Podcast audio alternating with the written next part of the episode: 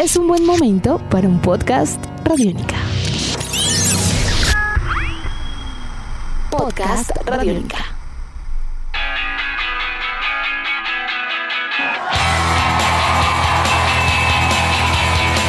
Bienvenidos a esta nueva edición de Podcast Rock and Roll Radio, producto de Radiónica, desarrollado por el señor Andrés Durán, arroba Andrés Durán Rock, quien les habla Héctor Mora, arroba Mora Rock and Roll, bajo la producción de Juan Jaramillo, Jairo Rocha y la captura sonora de David Candelario.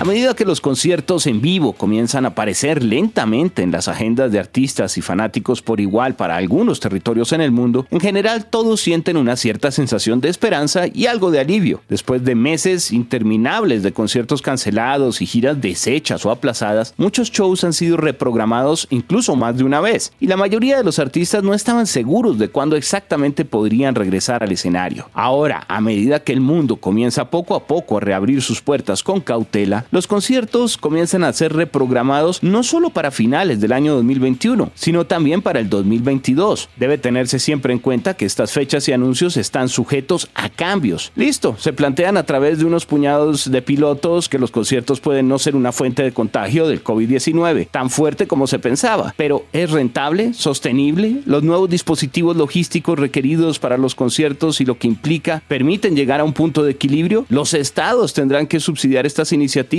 Nadie sabe a la hora de la verdad. Así que hoy en Podcast Rock and Roll Radio, con mucho entusiasmo, sencillamente reflexionamos alrededor de el regreso de los conciertos al vivo, eso y mucho más para los próximos minutos. Andrés, muy buenas tardes. Como es habitual, un placer estar con usted el día de hoy en lo que parece ser una señal de esperanza y algo de optimismo para el regreso de la industria de la música al vivo, por lo menos en algunas partes del mundo. Héctor, un gran placer de estar de nuevo aquí con usted. Agradecimiento a su vez a todas las personas que hacen posible este rock and roll Radio Podcast. Es verdad, ha pasado mucho tiempo, Héctor, todo el mundo eh, esperando esta normalidad. Cuando digo todo el mundo me refiero a la industria de la música, como usted bien lo dice, porque solo son las bandas como tal, sino todos los que de alguna u otra manera trabajan alrededor de ella, los rodis, los que hacen el merchandising, eh, los que rentan los equipos de sonido, los teatros, los estadios, eh, las personas de transporte, catering, comidas, un sinnúmero de cosas, Héctor, hoteles, que pues todo va en cadena, ¿no? Y es, es una esperanza después de eh, un año eh, largo que está todo totalmente paralizado. Es muy curioso, Andrés, porque realmente el ejercicio se ha visto con prudencia, en realidad hay que aceptarlo y poco a poco. Por ejemplo, en el Reino Unido eh, hubo un ejercicio muy especial que sencillamente respondió a la iniciativa por parte de España con lo que fue la participación de la agrupación Love of Lesbian en un concierto en Barcelona, en el Palais Saint Jordi, en donde asistieron más de 5.000 personas y al final lograron obtener un resultados positivos tras demostrar que no hubo contagios durante el evento y un seguimiento importante. Reino Unido hizo lo mismo con un ejercicio en Liverpool, también con 5.000 personas. Eh, en esta oportunidad, en el caso de Liverpool, fue con gente que asistió sin mascarilla, ojo, porque el ejercicio en Barcelona fue utilizando mascarillas I95 de manera casi que obligatoria y permanente para muchos de los asistentes. El evento en Inglaterra se llevó a cabo en Sefton Park, en Liverpool, en el marco de un proyecto del gobierno para probar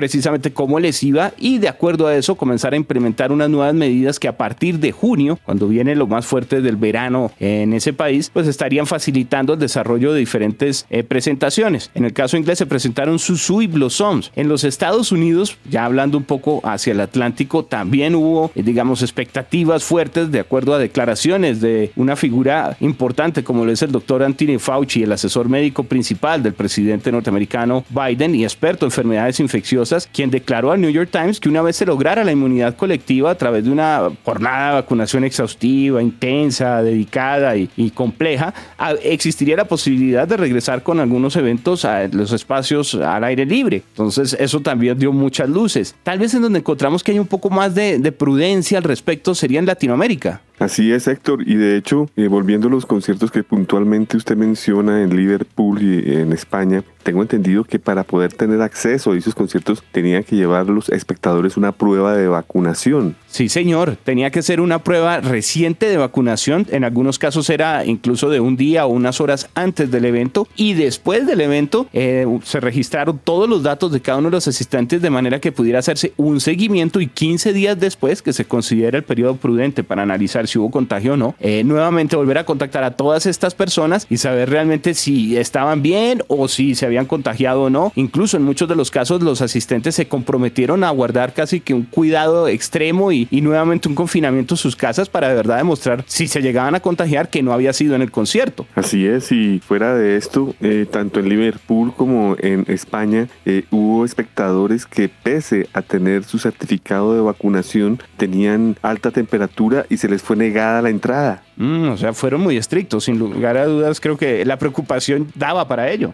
Exacto, pero entonces fíjese usted, un buen ejemplo usted dio, Inglaterra y España son países pequeños comparados con los Estados Unidos que, como usted acaba de decirlo, pues tiene que plantear reglas diferentes. Y si hablamos de Latinoamérica, pues muchísimo más, Héctor. En un país como el nuestro, yo creo que eh, no es prudente todavía ir pensando en esto, ya que la vacunación va supremamente lenta y pues para lograr eh, un, gran eh, cubrimiento de esta situación, pues va a tardar muchísimo. Yo veo que hay problemas no solo en Colombia, sino en países vecinos que no han logrado pues eh, eh, avanzar como se esperaba, como hay países que ya se ha demostrado a través de la pandemia que tienen más dinero, el caso de México, el caso de Chile, México con mucho más habitantes que Colombia, pero ya tienen eh, un gran porcentaje de su población vacunada, Chile no tiene gran población, pero ya prácticamente toda su población ya está vacunada, eh, hay, hay países como Brasil que son, tienen muchísimos habitantes, pero va lento esto. Es claro, Héctor, que ante esta situación la cosa sería focalizada. Yo creo que se comenzará ya a hablar de una normalidad de conciertos en Europa, en algunos lugares de Oceanía, en, en Estados Unidos, pero yo no creo que por el lado de Asia, eh, por, eh, por lugares como Latinoamérica, la cosa vaya a ser así de fácil. De hecho, Héctor, yo no sé si usted tiene presente que países como Colombia tuvieron la intención de liberar la traída de vacunas a los privados y cuando esto ocurrió, cuando ellos fueron a golpear las puertas, pues eh, las farmacéuticas eh, les dijeron que lo sentían mucho, pues que esto competía a los países, a los gobiernos y no pues a un negocio oportunista o, por desafortunio de un país pobre, por decir algo. Entonces pues ya entran al juego problemáticas eh, serias para un grupo de veteranos, una agrupación de integrantes que puedan superarlo 70 años de edad es prácticamente imposible pensar en venir a Sudamérica, eh, pero sí pueden hacerlo de pronto en Europa, Héctor. Y vamos a hablar sobre la contravía. Si una agrupación colombiana decide decir, no, yo no, yo no voy a estar aquí más preso, me voy a Europa a girar, de pronto pues pasa lo mismo. A la salida les van a pedir la vacuna, no la tienen, no van a poder viajar. Entonces esto se vuelve en algo complejo, ya que es de una u otra forma eh, la situación beneficia a, los que más tienen dinero, a los más organizados, a, a los que tienen la fortuna de ya tener un gran porcentaje de la población vacunada para al menos pensar en hacerlo. Y yo no sé si usted está de acuerdo conmigo, Héctor, pero yo aquí precisamente en Colombia, yo veo que el año entrante a finales de pronto. Pues eh, ese, tema que usted plantea es también muy especial porque debemos tener en cuenta que en algunos de estos países, ejemplos que estamos mencionando y a los que haremos referencia, corresponden a conciertos de bandas en sus países natales. Una cosa es que regresen los conciertos, otra cosa que regresen las giras internacionales y otra cosa que regresen giras internacionales ya a un nivel macro, eh, tipo tour mundial, en donde se requeriría que muchos territorios estuvieran completamente vacunados, libres de todo tipo de contagios para dar un visto bueno y permitir que agrupaciones que ni siquiera son de esos territorios puedan desplazarse a través de sus fronteras y dirigirse cada vez más a otras latitudes donde claramente durante año y medio ha sido imposible desarrollar este tipo de eventos. Yo creo que será un, regreso que es de analizar con calma, con paciencia. Claro, es muy importante encontrar que ya hay varios ejemplos en donde pues se van a realizar los conciertos, todo indica o ya se están realizando algunos. En el caso, por ejemplo, de Colombia, el Festival Estéreo Picnic o el Vive Latino de México a nivel latinoamericano, Andrés, están por ahora pautados para septiembre, para fin de año eh, Chile y Argentina frente a lo que viene a ser su festival Lollapalooza para este año también está previsto. De hecho, por ejemplo, en Argentina va, pero para noviembre. Es decir, dando todavía un margen eh, de meses generoso para saber justamente cómo se van desarrollando estas actividades y no por ello asegurando que se regrese de pronto a la dinámica internacional que conocíamos desde antes. Es decir, puede que algunos de estos eh, festivales eh, logren llevarse a cabo. Por ahora están siendo muy prudentes y muchos de ellos incluso solo confirman carteles con agrupaciones locales o nacionales. Eso hay que tenerlo presente. El Festival de Viña del Mar tampoco se ha cancelado, pero lo tienen como en stand-by. Y me atrevo a decir, tal vez incluso en Brasil, que con la situación que han estado viviendo alrededor de la famosa cepa brasilera y los estragos que ha generado el COVID-19 en ese país, han sido también muy, muy prudentes con este tipo de, ejercicios, siendo que ellos tienen un evento como lo viene a ser el Rock en Río, que estaba previsto de manera eh, monstruosa este año con un cartel también interesante para septiembre y octubre, porque ellos estaban programados inicialmente 24, 25, 26, 30 de septiembre, 1, 2 y 3 de octubre. Y aún así, a este momento en el que estamos grabando este podcast y demás, solamente tienen confirmado o por lo menos anunciado para a nivel de artistas un pequeño cartel de agrupaciones internacionales que estarían participando en el día pesado. Y es así como ellos dicen, bueno, hasta el momento podríamos contar con Iron Maiden, Dream Theater, Megadeth, Sepultura y la Orquesta Sinfónica de Brasil. Eh, algo de Living Color mencionan también, pero no es seguro como para en estos momentos eh, decir ellos que todo el evento se va a realizar las tres jornadas y más aún que sea con muchas otras agrupaciones. Ahora, ¿usted dónde me deja la siguiente ecuación, Héctor? Tomemos un grupo de los que usted ha nombrado, Motley Crue, que,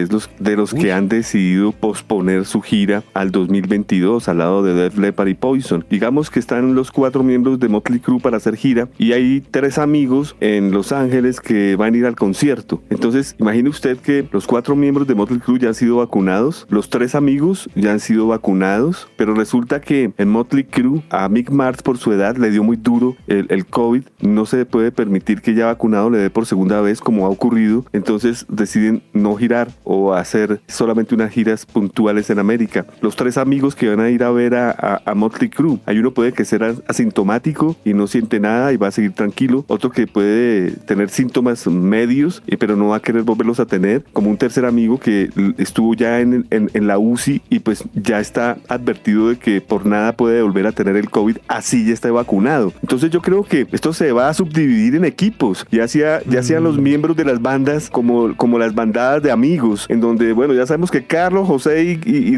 Raquel son asintomáticos y en el 2025-26 pueden estar en los pogos al frente sin exámenes, sin eh, tapabocas, etcétera. Habrá unos grupos como Jesús, María y José que pueden estar con tapabocas pero no meterse en el pogo y etcétera. Y otros, Héctor, que por nada volverán. Sí, tristemente yo creo que eh, no solamente está ese elemento ante el poder hacerlo, sino luego, luego entraría en juego el elemento de confianza y de tranquilidad que da tanto para los músicos o para el público hacerlo. Y en ese orden de ideas creo que puede demorarse mucho tiempo y algunos, como usted bien dice, no creo que vuelvan a, fácilmente regresar a los escenarios porque también el tiempo va pasando. Y el caso, por ejemplo, de giras de despedida de artistas que ya por su estado de salud tienen que cuidarse todavía mucho más, la van a pensar más de una vez. Exactamente. Artistas que ya tienen problemas serios de, salud, pues va a ser crítico eh, eh, ponerlos al frente, exponerlos al frente del virus, así ya estén vacunados, así la gente ya esté vacunada. Eso sigue rondando, Héctor. Y si es, si es un, veterano que ya ha estado, un Ted digamos, que ya ha estado en, la UCI, que ha estado, que él mismo lo ha dicho, que, que sintió morirse, yo creo que Ted la piensa dos veces. Y eso que él no creía. Él no Ah, no, lógico. Pues, eh, ni hablemos de esa parte, si no quedamos acá hablando una media hora de, pues, las personas que todavía, eh, pese a todo lo que ha ocurrido, dudan en la vacuna. Queríamos hacer esta aclaración porque, obvio, por deseo todos queremos que la industria regrese. Son muchos los empleos que se han visto afectados a nivel de la gente de producción, usted lo decía, del turismo, de los músicos, de toda la industria en general. Y claro que queremos que se recuperen pronto. Esa es la, idea y todo el mundo quiere que, que esto regrese pronto de alguna forma adaptada, pero yo creo que ese adaptado tiene que ser muy consciente y muy real porque el modelo como se conocía creo que quedó en el pasado. Los conciertos, claro que regresarán, pero adaptándose a una nueva realidad, no diría normalidad. Héctor, eh, ya a mediados, finales de mayo, eh, se anuncian ya muchos conciertos, pero a su vez que esto ocurre y se suelta, como eh, decir, se descadena todo este, este querer de volver a estar en gira. También hay bandas que dicen que no, ¿no? lo que acabo de decir, Motley Crue dice que no, que no va a gira de estadio hasta el 2022. tenemos The Offspring, Dexter, Dexter Holland dijo que ellos no van a ser responsables y, y, y no van a volver a tocar hasta que la gente esté vacunada y que la gente vuelva a una normalidad, digamos, creíble. Tenemos eh, a Soulfly. Eh, Max Cavalera dijo que él prefiere estar trabajando en lo que será un, nuevo disco en el 2022 antes de pensar a salir en gira y prefiere pues cuidar su salud.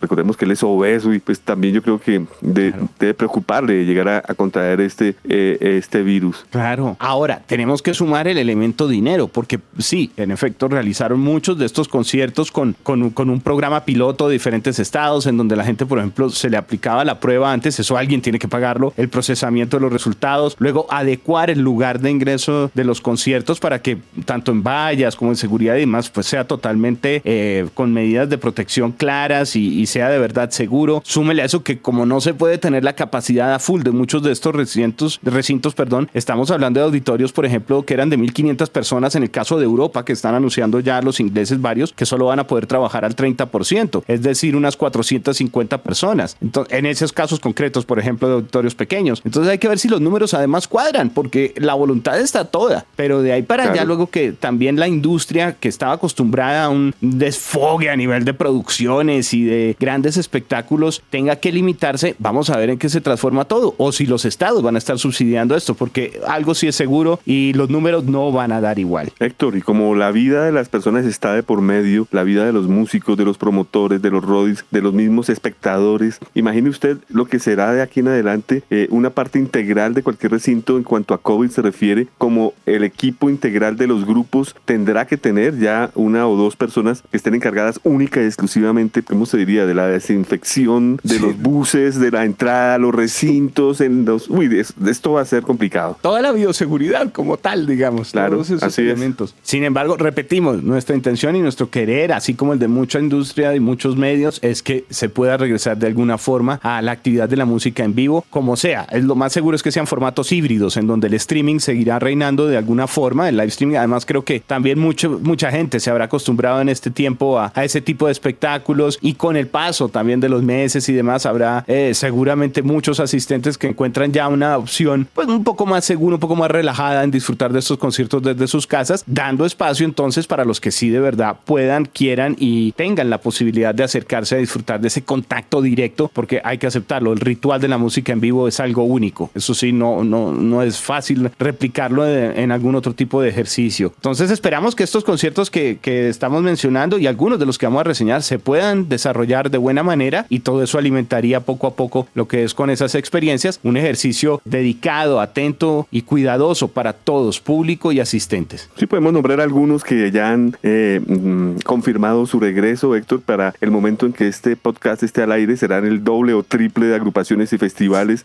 pero de hecho, de los primeros que dijeron que sí fue el, el festival Louder Than Life en donde pues eh, están Metallica, digamos que es el, acto principal, por decir algo, y pues una vez Metallica y este Louder Than Life dicen que sí, pues detrás eh, van eh, muchos otros festivales, Héctor. el caso de el, Riot Festival, en donde está entre otros Nine Inch Nails, Fate No More, Mr. Bungle, Dinosaur Jr., The Ghost y muchos otros. Ya también se Gojira fue el, el de los primeros en decir que comenzaba su gira 2021 el 3 de septiembre septiembre. Oficialmente lo que habíamos dicho, Héctor, Lollapalooza reactiva, Journey va a ser el acto principal. Ya también han confirmado que regresan en Chicago este verano. Y pues ya diría yo, artistas que habían anunciado y quedaron frustrados. Recordemos eh, los Black Crows, Héctor. Recordemos a Peter Frampton que anunció su gira de despedida y, tuvo que hacer un stop. Kiss también, ¿no? Sí, sí, el de Kiss.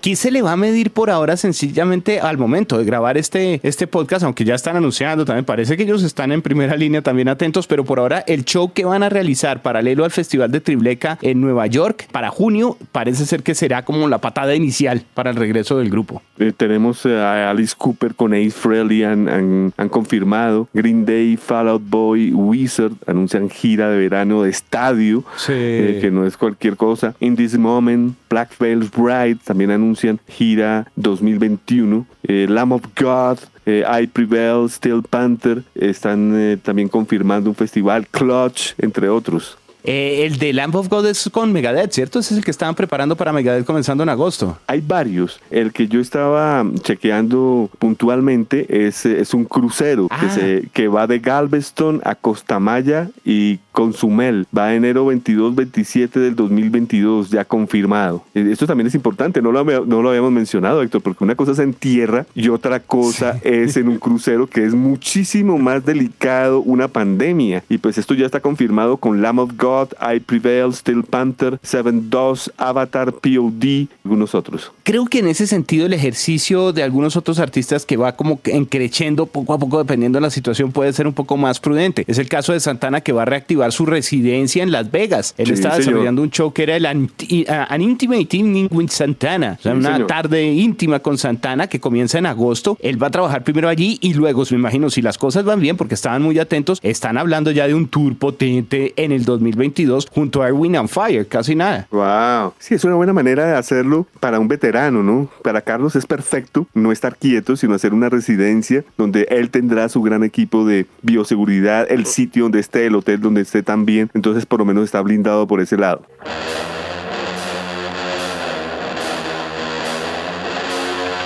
Y uno que no podemos dejar atrás, Andrés, también dentro de los que usted mencionó que tuvieron que cancelar y que de todas maneras fue prudente porque lo, lo alcanzaron a regendar como dos veces. El, tour de despedida de Elton John, ese Farewell ah, Tour, sí, Brick Road, estaba para el 2018 de, de, alguna manera especial comenzando. Apenas alcanzó un par de fechas. Viene la pandemia. Luego lo anunciaron para el 2010 y a finales del 2019 no se pudo hacer, obviamente. 2020 eh, no se pudo desarrollar y ahorita están planteándolo para el 2022, si todo va bien. Así es, estos son de los damnificados, Elton John. Yo creo que por un lado eh, ellos, bueno, pierden dinero, por supuesto que sí, mm. pero por otro lado también, eh, eh, pues, ¿quién va a querer retirarse rápido, no? ningún artista, al menos que ya esté con algo terminal. Sí, sí, eso sería otra... otra Una largue ahí mientras tanto. ¿Qué va a pasar con Genesis, Andrés, finalmente? Confirmaron también, Héctor, es una gira confirmada, de los primeros que confirmaron al lado de Metallica, la gira se lleva a cabo inicialmente en Inglaterra. Claro, es más fácil controlar primero en una isla, sé que hay algunas fechas que estaban planteando, pero ya para diciembre Estados Unidos, sin embargo, algo claro es que también el grupo no ha anunciado que vaya a ser nada más mundial, o sea, son los conciertos en territorio inglés o en territorio norteamericano, donde al parecer las jornadas de vacunación serán un éxito de aquí a este momento, ya cuando decidan eh, la banda a nuevamente presentarse en, los en, escenario con lo que será el Last Domino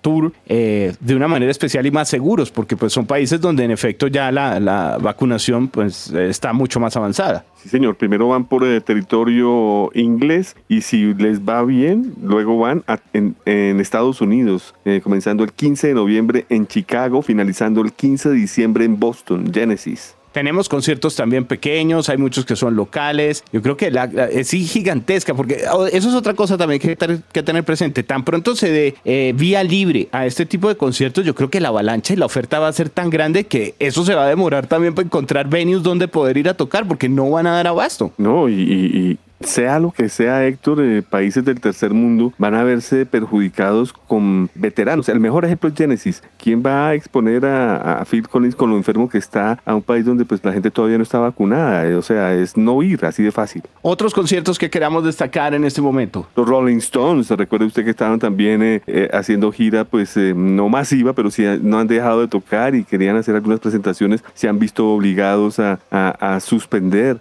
Alice Cooper, ah bueno, ya lo nombré, Alice Cooper suspendió y reactiva con Ace Frehley. Sí, señor. Paul McCartney creo que también tiene que eh, estar pensando en reactivar lo que es la gira de, su álbum Tree. Si hay otros que están también como en la misma línea de tratar de esperar un poquito. Tenía también para comentarle justamente el caso, por ejemplo, de Rod Stewart, que acompañado de Chip Trick en la mayoría de fechas, estaba para presentarse en Estados Unidos ahorita a partir de julio en Cincinnati. Todo indica que va a hacer el concierto. Él se va a arriesgar primero a presentarse en territorio norteamericano. Luego va para Nashville y después eh, regresará a Inglaterra, donde seguramente podrá realizar varios de los conciertos. Pero el resto de la gira, que contemplaba países como Francia, como Alemania, como Bélgica, eh, se encuentra en stand-by todavía. O sea, va a comenzar y poco a poco par meses antes irá confirmando si, si va con los, el resto de los shows. Y qué bien eh, ese nexo con, con Chip Trick, ¿no? Que acaban de lanzar su nuevo álbum In Another World, que viene siendo su álbum eh, número 20 en estudio. Hay, hay una figura que usted eh, no mencionó de, de, esa gran gira que lamentablemente pues no se va a desarrollar por lo menos con los Motley Crue, la Motley Crue con Def Leppard y, y, Poison que usted y es Joan Jett, ella también va a estar en ese, en ese combo. Mm, sí señor, ella también está en el paquete, sí, yo, así es. Yo creo que esa es de las giras de, de hard rock que más eh, expectativa tenían y de todas maneras así la logran realizarlo. Seguro, como usted bien nos dice, es que por si lo quieren hacer este año, no va Motley.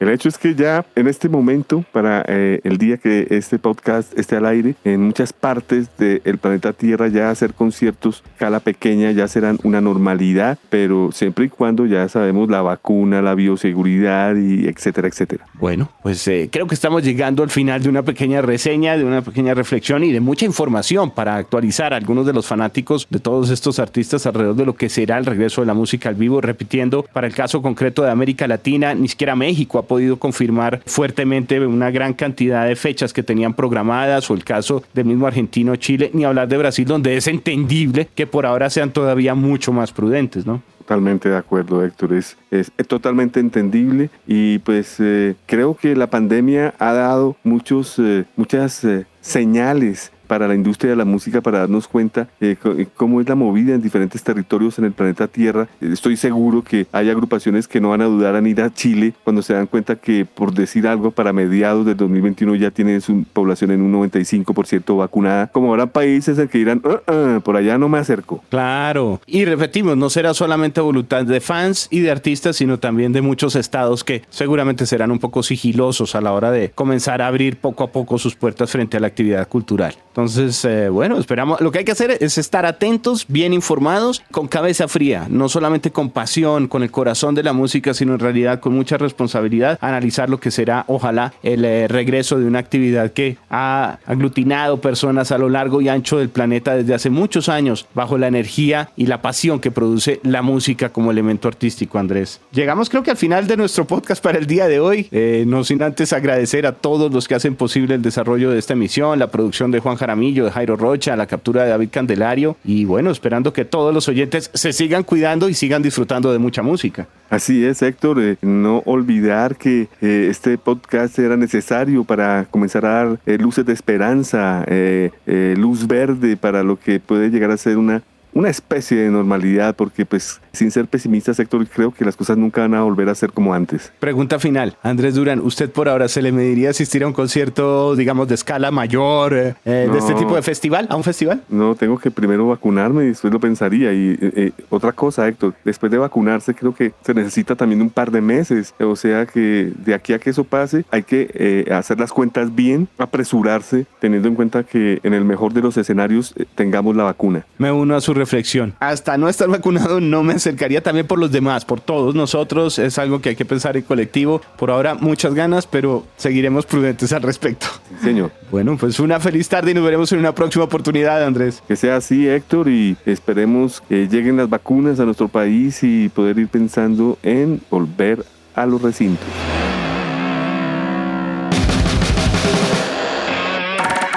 Nuestros podcasts están en radionica.rocks, en iTunes, en RTVC Play y en nuestra app Radionica para Android y iPhone. Podcast Radionica.